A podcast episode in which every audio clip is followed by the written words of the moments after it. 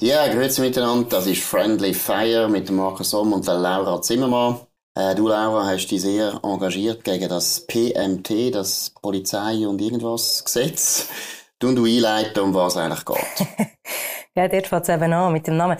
Nein, ähm, äh, genau, das äh, Terrorismusgesetz, wo wir jetzt dann am 13. Juni darüber abstimmen, wo eine riesengroße Zustimmung ähm, äh, gewinnt momentan in der Bevölkerung bei den letzten Umfragen, ich glaube 67 Prozent dafür oder eher dafür. Das äh, ist, ist so ein Gesetz, das mich eigentlich schockiert, wie das hätte können, so wie kommen, dass das so problemlos durchs Parlament kommt, dass das so problemlos äh, von ganz vielen Bundesratsparteien äh, gestützt wird, weil ähm, also weißt, ich glaube, wir sind alle einig hier, Terrorismusbekämpfung ist wichtig, ähm, das muss auch zielgerichtet passieren. Das Problem bei diesem Gesetz ist meiner Meinung nach einfach, man hat maßlos übertrieben bei der Definition von möglichen Gefährderinnen und Gefährder, denn um das geht es schlussendlich in dem Gesetz, dass man Gefährderinnen und Gefährder, und wir kommen auf den Begriff, kann ähm, mit Massnahmen beispielsweise daheim festhalten, obwohl man keine Anklage hat, obwohl man nicht mal weiss, ob die etwas planen oder was sie planen. Und äh, es lenkt in dem Sinne einfach, dass man irgendjemand das Gefühl hat, der oder die ist verdächtig.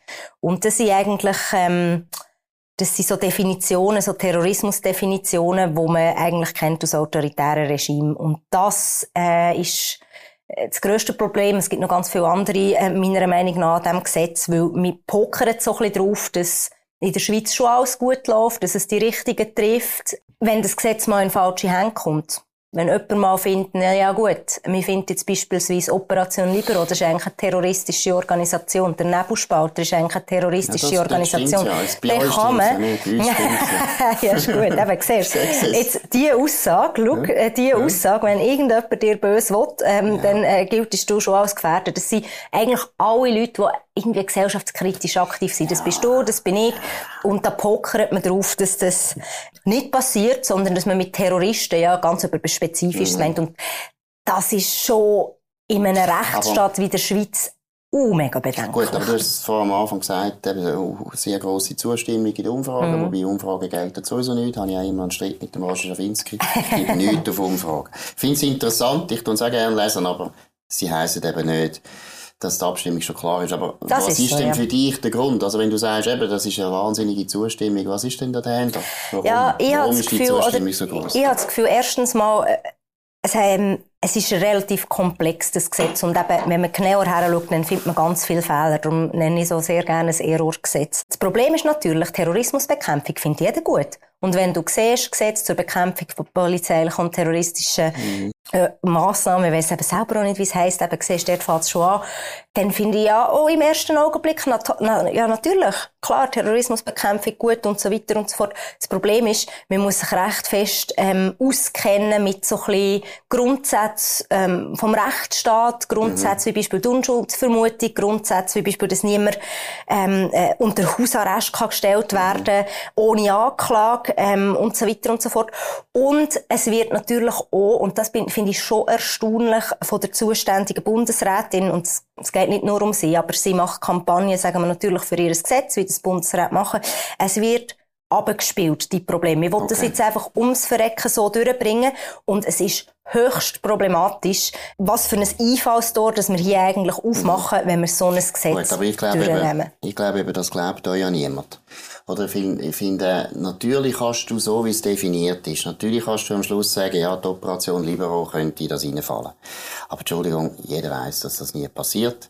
Jedem ist völlig klar, jedem ist völlig klar, dass Terrorismus mit Terrorismus gemeint ist. Wir, wir haben nicht die Tradition in dem Land. Also von dem her glaube ich, so sehr sind ein bisschen im Schilf mit eurer Kampagne, mhm. weil ihr letztlich ja, er tönt, er tönt eine Gefahr heraufschwören, die einfach nicht sehr realistisch ist, das wissen wir. Und das Entscheidende finde ich aber eigentlich das, mhm. dass alle Massnahmen, die da die Polizei kann einleiten kann, Hausarrest kommen wir nachher drauf. Das ist die einzige Massnahme, die ich finde, ist relativ hart. Aber die anderen Massnahmen finde ich alle ja, es ist nicht so schlimm. Also wenn der Nebelspalter so schlimm ist und ich müsste nachher regelmäßig mit der Polizei reden, du, ich will noch gerne mit der Polizei reden, ist nicht so schlimm. Also, und vor allem, was ich ganz wichtig finde bei diesen Massnahmen, sie sind alle zeitlich befristet. Das ist ganz wichtig, die laufen einfach aus. Das heisst, Polizei, wenn es eben, sagen wir jetzt, nehmen wir jetzt mal den Normalfall an, wo eigentlich auch der Gegenstand ist vom Gesetz. Es ist wirklich über den jungen Mann, nehmen wir an, sicher äh, islamistisch, der hat das Gefühl, er will langsam in den Krieg, er steht vor einem Anschlag und so weiter dann ist das sinnvoll, was man da für Massnahmen hat. Und die Polizei muss die Massnahmen haben. Hausarrest, finde ich, ist die härteste Massnahme, aber dort gibt es ein Gericht. Mhm. Das Gericht muss das anordnen. Mhm. Da kann die Polizei nicht einseitig. Und ich sage es nein, es sind einfach zeitlich befristete Massnahmen. Deshalb finde ich, selbst wenn es jetzt so wäre, dass sie eben die Operation Libero würden zwingen, dass du regelmäßig musst bei der Polizei diskutieren, wie du das Rahmenabkommen mit Bomben willst bekämpfen, oder? Dann, ja, ich mag gerne. Es ist nicht so schlimm. Es ist nicht so schlimm. Und das andere ist eben wirklich sehr schlimm. Wir sind uns einig, dass der Terrorismus, und es ist so, es geht ja vor allem um den islamistischen Terrorismus. Ja, aber das ist aber genau das, das Problem, Markus. Das ist ja, aber genau das, ist, Problem. Wir sind uns einig, dass bei der Polizei, mehr der Polizei müssen Mittel geben, damit sie das Look, besser machen können. Du kannst mir, das ist einfach ja, in unserem äh, Interesse. nein, aber äh, erstens mal, Markus, du hast die Mittel jetzt schon.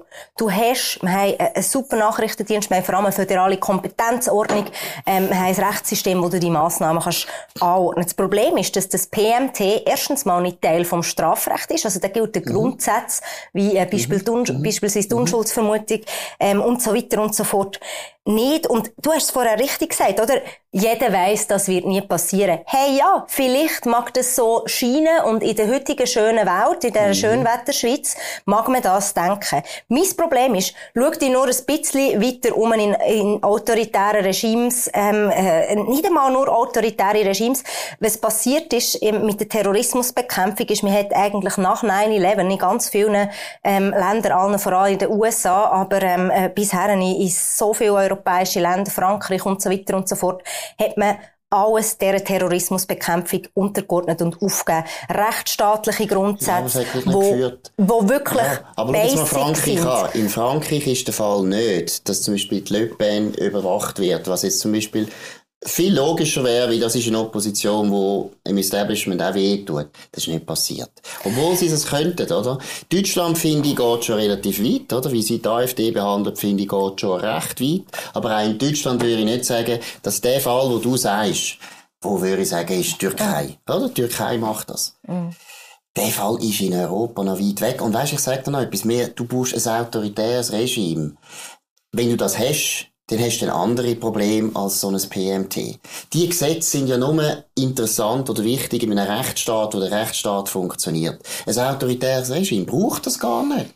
Ein autoritäres Regime kann dich sowieso naja. einsperren. Die schauen nachher nicht. Aber jetzt hast du es selber gerade gesagt, dass so ein Gesetz ist nur interessant in einem Rechtsstaat, der funktioniert. Das ist eben das Problem. Ja, du kratzt an rechtsstaatlichen Grundsätzen. Und Gefahr ist viel, viel kleiner. Weil du tust, du tust einen Fall heraufbeschwören, der nicht realistisch ist, weil am Schluss sind wir nicht, deshalb nicht autoritär, weil wir die richtigen Gesetze haben. Weißt, du bist Juristin und das, die Juristen haben ein das Problem, dass sie immer das Gefühl haben, die Realität könntest du eigentlich mit dem Gesetz schon mal absichern. Das glaube ich nicht, da bin ich viel politischer viel historischer auch. Du musst? Ja. Deutschland. Deutschland hat Aber 1933 gar nicht so viel Gesetze geändert. Hm.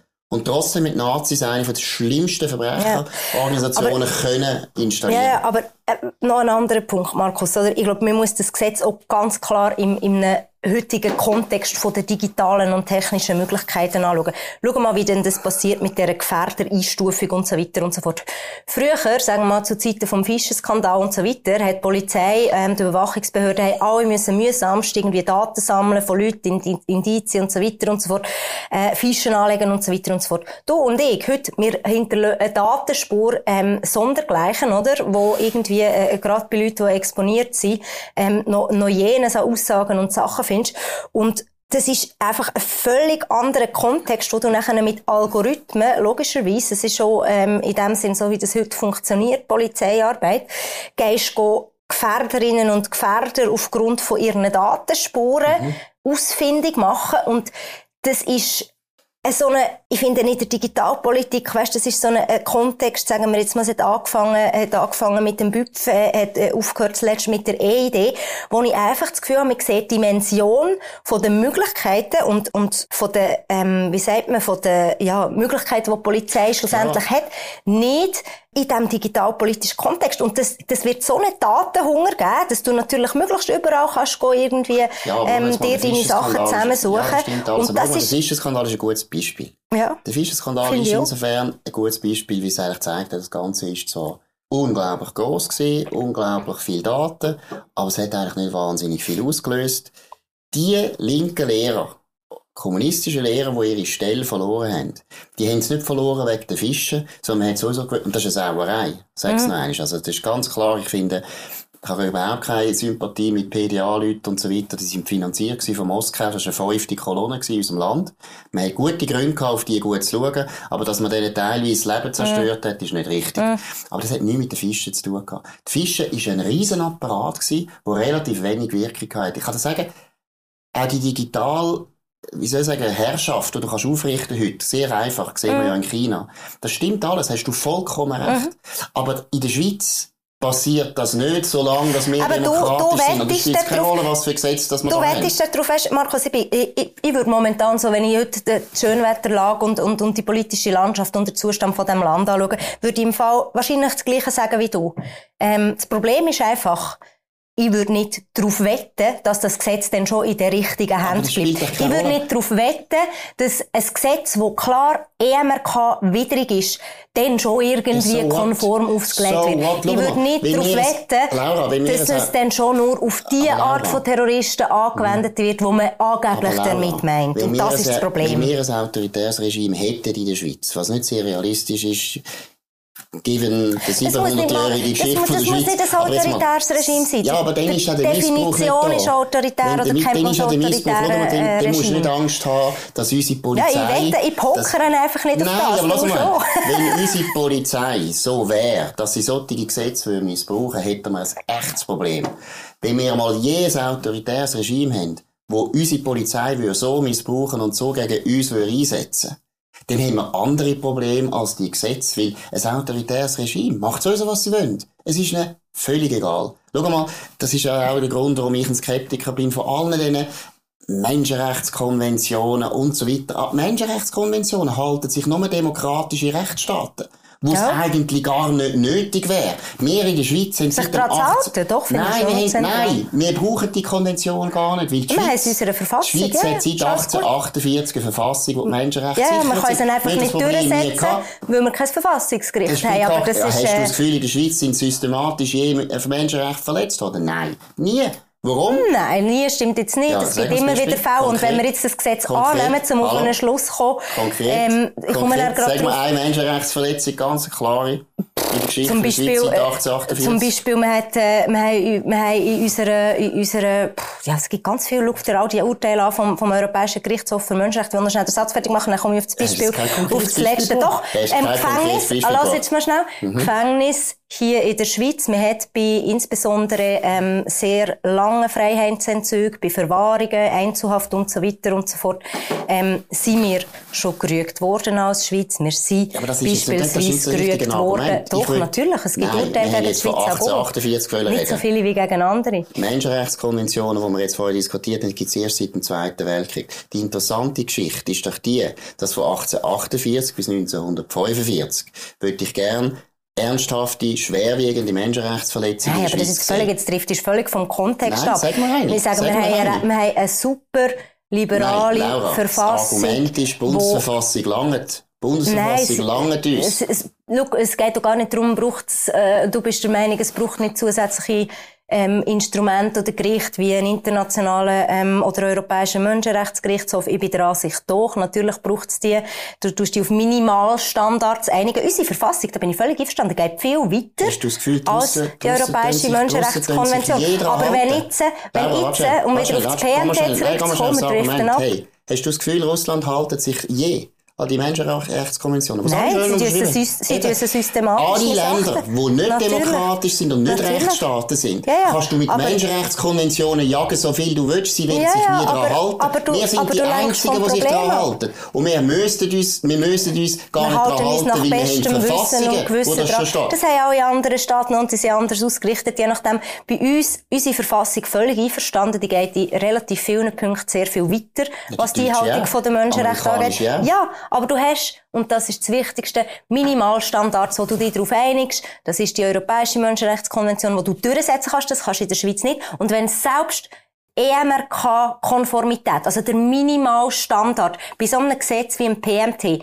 nicht ist, weil wegen dieser Massnahme, die du selber kritisierst, du jemanden ohne Nein, Anklage kannst unter Hausarrest stellen, dann sollte man sich vielleicht hey, mal ein bisschen überlegen, hallo. sind wir ein bisschen Hallo, ich kritisiere die nicht. Ich finde, es ist verhältnismäßig, es geht. Ich finde, es wird ja überprüft von einem Gericht, das lange mehr. Und ich bin absolut überzeugt, so wie es definiert ist, geht es um sehr wenige Leute, die offensichtlich hochgefährlich sind. Und schau, den Islamismus müssen wir irgendwo bekämpfen. Und wir müssen der Polizei die Mittel geben, um den Islamismus auch bei uns können zu bekämpfen. Ja die und die Massnahmen, die wir da rein haben in dem PMT, sind relativ harmlos. Aber jetzt darf ich das Thema wechseln. Richtig. Damit du nichts mehr kannst sagen. Toll. Ah, gut, jetzt kommen wir auf ganz ein anderes Thema, Schauspielhaus. Schauspielhaus Zürich. Genau. Eines der ganz grossen Schauspielhäuser im deutschsprachigen Raum. Je nach, also, je nach Ansicht, aber es stimmt, nach wie vor. Mhm. Jetzt finde ich es nicht mehr so gut, aber ist ja gleich. Aber es ist nicht immer gut gewesen. Jetzt wird man ja das ein bisschen renovieren und mhm. unter anderem den ganzen Innenraum völlig mhm. neu arrangieren. Was ist deine Meinung? Findest du es gut? Findest du es schlecht? Ich finde es spannend, das Neubauprojekt beim Pfauen. Also, es ist noch interessant, was das so in Zürich für Reaktionen auslöst. Mhm. Äh, ganz, ganz viele, ähm, wo sich, äh, wo sich echauffieren darüber, dass man es wagt, der historische Pfauen, der eigentlich das Sinnbild ist von dem Schauspielhaus, ähm, irgendwie zu verändern. Und ja, ich glaube, ich muss dort vielleicht ein bisschen, äh, ich zitiere da einen Freund von mir, der sich zu dem geäußert hat, weil ich bin eigentlich genau der gleichen Meinung. Ich finde, du kannst Kunst nicht an einem Gebäude festmachen und du kannst auch nicht den Wert von einer, von einer Institution an einem Gebäude festmachen, sondern die Veränderung ist ja auch etwas, was schlussendlich äh, so ein Haus ausmacht und was es zeitgemäß macht. Und ich finde das äh, ein extrem äh, cooles Projekt. Ich hoffe, ich hoffe, das gelingt. Also du wirst es rausreißen, findest du, das ist nicht so schlimm. Du ja. wirst ja der Nationalratswahl ein Saal einfach das Zeug rausreißen. Willst du das auch machen? Der Nationalratssaal? Mhm. Meine Nein. Bilder sind ja auch ein bisschen, Nein. ein bisschen schwül. Ich glaube nicht. So Nein. Also ich muss dir ehrlich sagen, ich verstehe gar nicht, warum die auf die Idee kommen. Weil der, der Raum, der mm, Raum es ist so teuer, es ist so Raum teuer, zum, zum ja, heutzutage so. Das hat die Stadt Zürich immer wahnsinnig gross beschäftigt, ob, ob etwas teuer ist. Äh? Ja. Die rot-grüne Regierung, die tut jeden Rappen die genau überlegen, ob sie den ausgeben wollen. Nein, ich finde es, also, muss ehrlich sagen, ich finde es historisch total äh, blind. Ich finde es wirklich blind. Und es ist peinlich, es ist peinlich, dass eine linke Regierung das macht. Ich meine jetzt, äh, sagen wir jetzt der SP, oder? Der SP hat im Zweiten Weltkrieg, finde ich, eine gute Rolle gespielt. Und das Schauspielhaus ist unter anderem auch stark geworden, weil ja, die SP das Schauspielhaus Aber geschützt hat und die Schauspieler geschützt hat und die Regisseure geschützt hat. Das ist eine von der grossen Erfolgsgeschichten von der SP selber. Ich finde, wenn die SP eine grosse Geschichte gehabt hat, in den letzten 200 Jahren ist es wirklich 30er und 40er Jahre, das war eine ganz wichtige Rolle gewesen, die die SPD gespielt hat mhm. und gut gespielt hat. Mhm. Und dass sie selber ihre eigene Geschichte so in die Luft sprengen, das finde ich schon also bemerkenswert. Also sie sprengen sie erstens mal nicht in die Luft. Aber eine Frage zurück, was, was ist denn deiner Meinung nach im Jahr 2021 die Aufgabe von einer Institution im Schauspielhaus aus einer künstlerischen Sicht, nicht aus einer historischen, darf es, aus wirklich deiner Meinung nach, ist die Historie, wird die deiner Meinung nach verwischt, verändert, irgendwie mit Füßen treten. Wenn man das Gebäude ändert, das, das, das, macht man, das macht man nicht an dem fest, oder? Dass das Gebäude immer genau so bleibt und so, wie es immer war und so weiter und so fort, sondern ich glaube, Kunst ist Dynamik, Kunst muss sich verändern dürfen, man muss weißt, auch Bestehendes dürfen ja, antasten. Das, und das ist eine Frage vom Denkmalschutz und ich bin ja letztlich ganz selten ein Verteidiger vom Denkmalschutz, oder? Aber beim Schauspielhaus schon. nein, nein, weil es ist ja ein bisschen Frage ja. immer vom Abwägen. Ja, ja. Und wir alle wissen, Grossmünster. Würden wir den Innenraum vom Grossmünster massiv verändern? Wahrscheinlich nicht. Weil das ist so eine Ikone von dieser Stadt, wo du wahnsinnig sensibel musst umgehen, oder? Das ist, das ist eigentlich jedem vernünftigen ja, Mensch klar. Ich find, ich und Schauspielhaus ist jetzt ein, ich finde ich, ist auch eine Ikone von dieser Stadt. Ich, ja, ich verstanden. Ich finde aber, es ist ein Unterschied. Du hast jetzt zwei Beispiele gebracht. Das eine ist Bundeshaus, das andere ist äh, Grossmünster, also Kirchen und, und Staat, wenn du so willst. Und ich finde, Kunst ist etwas anderes. Ich finde wirklich, äh, Kunst muss dürfen Veränderung mitprägen und das muss dürfen sich nicht an Institutionen wie einem Gebäude festmachen. Ich glaube, du musst können zeitgemäß einen Betrieb erhalten, der nach wie vor eine Institution ja, weißt, ist, wie das Schauspielhaus, ja, weißt, wo nicht, ähm, die Leute, die unbedingt wie soll ich sagen, in, in, in, in, in einem Gebäude stattfindet, wo es extrem teuer ist, alles mhm. zu digitalisieren, ja. wo es extrem mühsam Aber ist, Produktionen je nachdem zu machen. Und ich verstehe schon, ich verstehe ja den Aspekt, mhm. dass irgendwie die Veränderung so ein bisschen denke ich so, ja gut, okay, das ist, das ist schon noch einschneidend, aber ich meine, also das Kunsthaus hat jetzt mit einem riesen Neubauprojekt irgendwie für, für, für Furore gesorgt. Ich glaube, es ist einfach irgendwo ja, aber das ist etwas anderes. Du hast ein neues Gebäude gebaut. Ja, hast ja. Du, nicht, du hast nicht das alte Kunsthaus vom Bürli nein, nein, das gefunden, ist ja, das tun wir jetzt total aushöhlen, oder wir tun es, weißt, es ist ein Trade-off, Laura. Ja. Ich bin einverstanden, hast du, ja, dass du musst ein bisschen modernisieren. für Veränderung und für... Und ich bin auch nicht gegen Veränderung, aber es ist doch genau logisch. wie viel Veränderung geht. Weißt du, wie viel Veränderung geht? Ja. Und wo tust du die Identität auf eine Art angreifen oder verändern, wo, wo du etwas verlierst. Und im Schauspielhaus Zürich bin ich jetzt einfach absolut überzeugt, da verlierst du etwas, wenn du den Innenraum völlig neu machst. Dann verlierst du ein sehr wichtiges historisches Dokument. Und ich meine, ich bin ja noch Historiker. Und ich finde, schau, es ist immer eine Frage vom Maß. Menschen sind völlig bereit, dass sich ihre Städte verändern. Völlig, oder? Mhm. Aber gleichzeitig sind sie nicht bereit, dass man das ganze Niederdorf abreißt. Oder?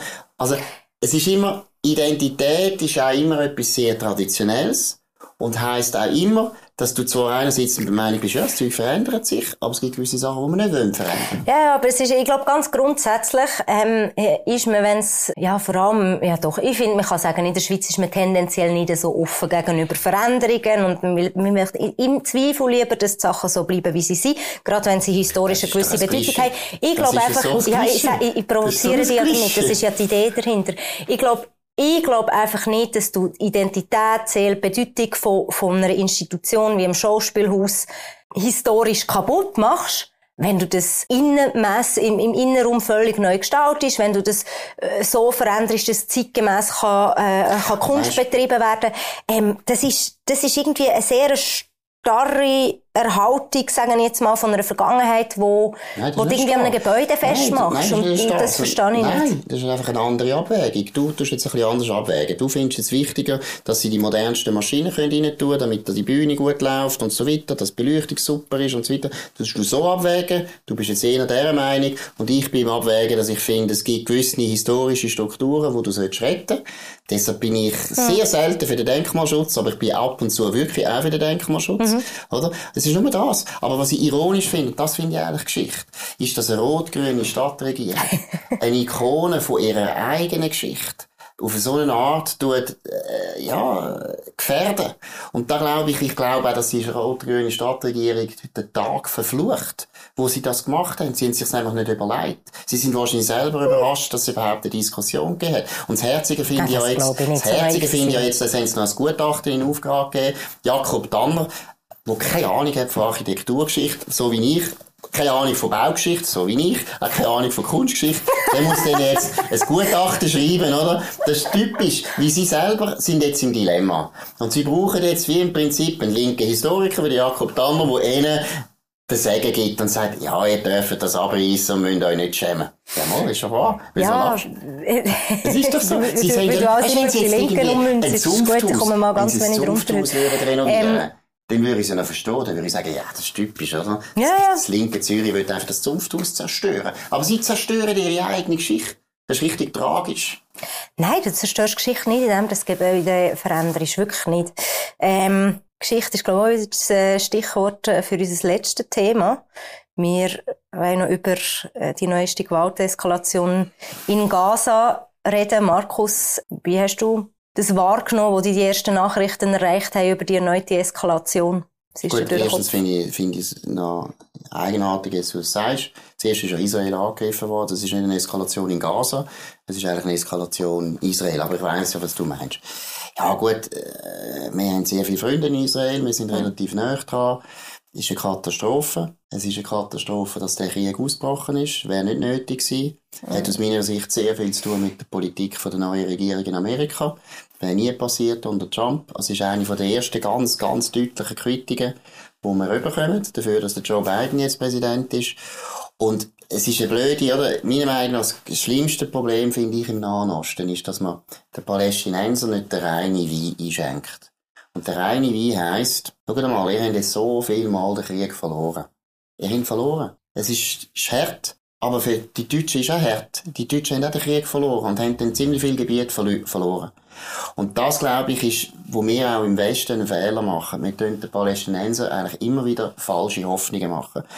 Der normale Westler hat keine Ahnung von einem normalen Palästinenser. Die Solidarität ist eigentlich ziemlich komisch. Aber letztlich machen wir ihnen immer etwas zu leid. In dem, dass mhm. wir ihnen sagen, ja, Vielleicht gibt's dann schon eine Lösung, wo ihr dann wieder das Rückkehrrecht bekommt, zum Beispiel, was ein absoluter Unsinn ist. Das gibt's nie nicht auf der Welt. Ich meine, die Deutschen haben kein Rückkehrrecht auf Schlesien.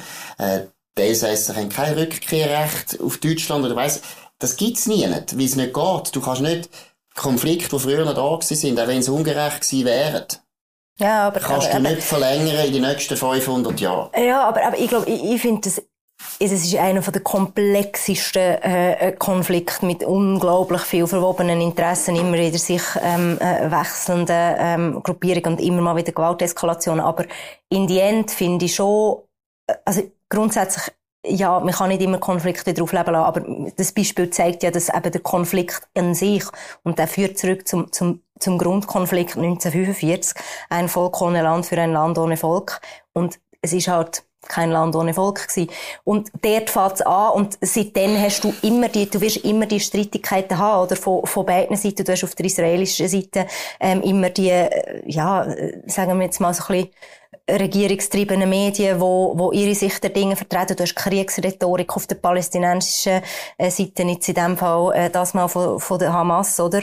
Weil sie also ja, ohne jetzt zynisch zu tönen, aber ich finde schon, also, weißt, es ist, es ist wieder und wieder gesehen, es eskaliert, irgendjemand fährt an, irgendwann kommt jemand vermittelt, irgendwann hört Gewalt plötzlich auf und wer verloren hat, ist die Bevölkerung auf, Zar auf beiden Seiten, ähm, mit x Toten.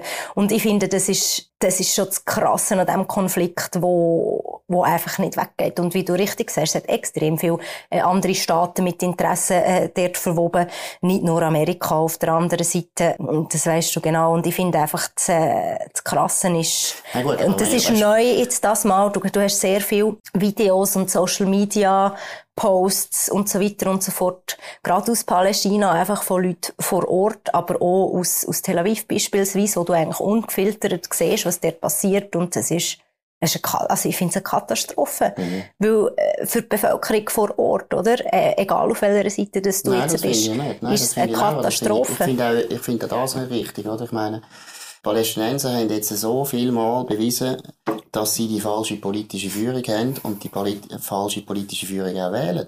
Eine politische Führung, die ihnen nie wird Frieden bringen. Und ich meine jetzt auch wieder, dass die Wahlen abgesagt worden sind in der Westbank. Ich meine, Abbas ist seit 16 Jahren an der Macht ohne Wahlen. Ja gut, der Netanyahu ohne ist jetzt Wahlen. Ja, da gibt's aber Wahlen, Entschuldigung, ja, ja. gibt Wahlen. Und schon ja. dort fängt es ja schon mal an. Es ist nicht das Gleiche. Du hast ein westliches Land mit einer normalen Demokratie, mit einem normalen Rechtsstaat und du hast Gebiete, wo Terroristen herrschen. Und schon das ist so asymmetrisch, dass die Beurteilung schon meiner Meinung nach falsch ist, wenn man sagt, ja, sind beide Seiten. Aber das andere, weißt, ich finde das ehrlich etwas Grundsätzliches. Ich finde, Geschichte hat etwas Brutales, aber auch etwas Schönes. Weil es ist ja so ein blöder Spruch, oder? Die Zeit heilt Wunden. Alle Gebiete auf der Welt leben Menschen, die vorher nicht dort sind. Wo irgendwann mal andere Menschen vertrieben haben. Oder? Auch in Europa. Ich meine, alle die Grenzen, die wir haben, die sind alle eigentlich die meisten Resultate von Krieg, von Vertreibungen, von Unterjochung und so weiter. Ich meine, das Elsass Eben, das ist auch so ein Beispiel. Das Elsass, die, könnten, die Elsässer könnten jetzt auch kommen und sagen, ja, das war unfair 1600 heisst nicht mehr, etwa 83 ist, glaube ich, die Straßburg erobert worden. Ja, aber jetzt, weißt, das, das finde ich, es ist noch ein zentraler Punkt, Punkt oder der Zweite Weltkrieg, nein, ich sage Zweiten Weltkrieg, es ist wirklich ironisch, dass die Juden, die man 2000 Jahre lang verfolgt hat, nie einen Staat mhm. hatten, dass ausgerechnet dann, wenn die Juden mal einen Staat wollen, dann ist es nicht mehr gut. Das ist nicht mehr gut, oder? Man hat akzeptiert, nein, dass das, Russland sich ausdehnt, oder? Den Russen hat man ganz Ostpolen schnell gegeben. Den Russen hat man unglaublich viel Gebiet ja, in der gleichen Zeit. Und bin kein Mensch, es gibt keinen Polen, ja. wo jetzt kann sagen, hey, Ostpolen, wo jetzt in Weißrussland ist, gehört eigentlich ist, interessiert keine Sau. Also, das ist doch der Punkt. Äh, ich glaube schon, aber ich glaube eben, du musst, du musst schon auch in einem, wenn du jetzt das Elsass immer bringst als, als Vergleichspunkt, du musst schon in einem zeitlichen Kontext sehen, es ist lang, aber noch nicht so lang her, äh, der Ursprung von diesem Konflikt. Und es ist einfach extrem aufgeladene Stimmung auch aufgrund von ja, der Siedlungspolitik von Israel. Nicht, ich, ich will überhaupt nicht irgendwie, ähm, irgendwie Seiten hinnehmen, das, ich sage einfach, es gibt, glaube ich, keine Lösung von diesem Konflikt, vor allem, äh, weil so viele Stellvertreterinteressen noch immer wieder äh, reinfunken, weil die ähm, ja, auch andere Regierungen haben. Das und ist das der ist, Punkt, Laura. Da, ja, das gibt es bei keinem anderen Konflikt auf der Welt, dass so viele ja, andere Staaten sich... Äh, schau, mal, gut, schau mal zum Beispiel Algerien ist ein gutes Beispiel. Algerien ist noch weniger lang her. Hast du je gehört, dass die Franzosen, und ich finde, die hätten durchaus einen Grund zur Klage. Ich meine, die sind enteignet worden, sie sind vertrieben worden. Dann kann man immer sagen, ja, aber vor 100 Jahren sind die gekommen und so. Ja, ist gut, aber mhm. die Franzosen sind seit 1830 auch in Algerien gewesen. Da sind die Leute geboren, mehrere Generationen. Hast, hast du irgendwann mit in Frankreich eine, eine Bewegung, wo wie Palästinenser würden sagen, hey, das Gebiet hat mal uns gehört, wir wollen sie man muss gewisse Konflikte einfach einmal verjähren lassen. Es gibt nie Frieden. Und bei den Palästinensern und bei den Israelis mischen sich so viele ja, andere Länder ein, mit eigenen Interessen, die nichts zu tun haben mit dieser Region, Richtig. dass der Frieden nie mehr aufhört, oder? Richtig. Dass der Frieden, der Frieden nie kommt, oder? Und deshalb sage ich einfach, den Palästinensern tut mir keinen Gefallen, wenn man ihnen sagt, hey, ihr müsst das nur aussitzen. Und die Palästinenser haben das Gefühl, wir können es aussitzen. Und vielleicht haben sie sogar recht. Vielleicht, vielleicht schaffen die das. Weil, wenn du schaust, die Stimmung in Westeuropa, wenn du schaust jetzt die Stimmung in Nordamerika, die ist mittlerweile so anti-Israel, dass es durchaus möglich ist, dass, dass einfach das Israel wieder verschwindet. Nein, das, also ich glaube, deren Ansicht bin ich nicht. Ich sage einfach, ich glaube, ich glaube, du kriegst den Konflikt nicht gelöst mit den Regierungen völlig einverstanden, wo Palästina an den Tag legt, mit aber trotzdem auch ähm, der Regierung, wo in Israel an der Macht ist. Und das, ich frage mich manchmal einfach, also jetzt vielleicht ein naiv formuliert, aber look, in die End, es sind auch persönliche Interessen von einem Benjamin Netanyahu, von, von einer äh, Hamas, wo ganz klar terroristische Aktivitäten wie so als, als Vorwand, um den Palästin Palästinenser Frieden zu bringen, irgendwie vorbringt, um einfach Bomben abwerfen auf, auf, auf Israel, oder?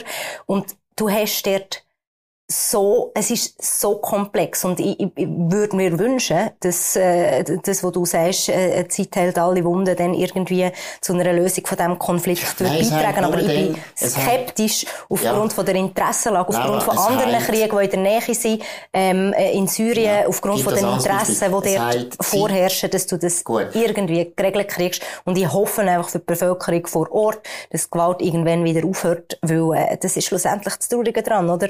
In diesen ganzen, in diesen ganzen Stellvertreterinteressen, die, die es trifft, die, die verlieren, die, die ja, sterben, aber, ist nein, immer die Bevölkerung, äh, also ich finde, ich finde, die Palästinenser haben da eine grössere Verantwortung. Sie haben Hamas an die Macht gebracht. Sie haben die Westbank nichts aus der Westbank gemacht. Wenn das Be Westbank ein blühendes Land wäre, mhm. dann hätten sie ganz eine andere Verhandlungsposition als jetzt, wo du siehst, es ist keine Demokratie, sie bringen es nicht auf die Reihe, die Regierung ist super korrupt und so weiter. Aber mhm. noch etwas anderes wegen der Zeit heilt die Wunden, oder? Das geht nur mit Realismus. Schau, 1945 ist den Deutschen einfach klar gewesen, es ist fertig. Es ist fertig. Wir haben nichts mehr zu sagen. Nach dem Ersten Weltkrieg ist das nicht klar gewesen, deshalb haben wir die ganze Zeit Krieg gehabt. Und 1945 ist einfach mal klargestellt, was die Deutschen verloren haben an Gebiet. Das ist extrem. Das sind viel größere Gebiete gewesen und viel wertvollere Gebiete, als was die Palästinenser verloren haben. Und die Deutschen haben sich absolut damit abgefunden weil der Realismus eingekehrt hat. Und bei den Palästinensern braucht es unbedingt einen Realismus. Es braucht den Realismus, dass sie nicht können gegen Israel ja, gewinnen können und dass sie so schnell wie möglich sollten einen Kompromiss machen. Sie haben sich, sich jedes Mal verrechnet. Jedes Mal. Ich, ich finde, du ziehst einfach Vergleiche, die so nicht, nicht gehen. Oder jetzt so das mit, mit, mit, äh, mit Deutschland nach dem Zweiten Weltkrieg. Aber ja, im, im Grundsatz, ähm, ich, ich finde auch, man muss schlussendlich, wie in jedem Konflikt, musst Konzessionen eingehen und irgendjemand muss zurückstecken in Sachen, die ihm früher wichtig waren. Aber I don't know, also seit ich irgendwie mitpolitisch denken und das mitverfolgen, ist und eben, ich will nicht zynisch stöhnen, ist the same story all over again, ähm, immer mal wieder, all paar Jahre, ähm, eskaliert's. Das stimmt mir einfach so ein bisschen skeptisch, inwiefern dass du nachhaltig dann wirklich den Konflikt lang, ja, langfristig kannst lösen Gut, dann tun wir jetzt mit dieser sehr schönen Aussicht, tun wir jetzt das beenden, das Gespräch. Nein, äh, jetzt müssen wir schauen, in den nächsten paar Wochen sehen wir dann, wie es weitergeht, in dem Konflikt. Äh, das war es von Friendly Fire, der Laura Zimmermann und der Markus Somm. Danke vielmals für die Aufmerksamkeit. Wir wünschen euch einen guten, wunderschönen Tag. Das Wetter ist zwar, glaube ich, immer noch nicht gut, aber wir sehen es ja dann. Es wird sich wieder verändern. Merci und ciao zusammen.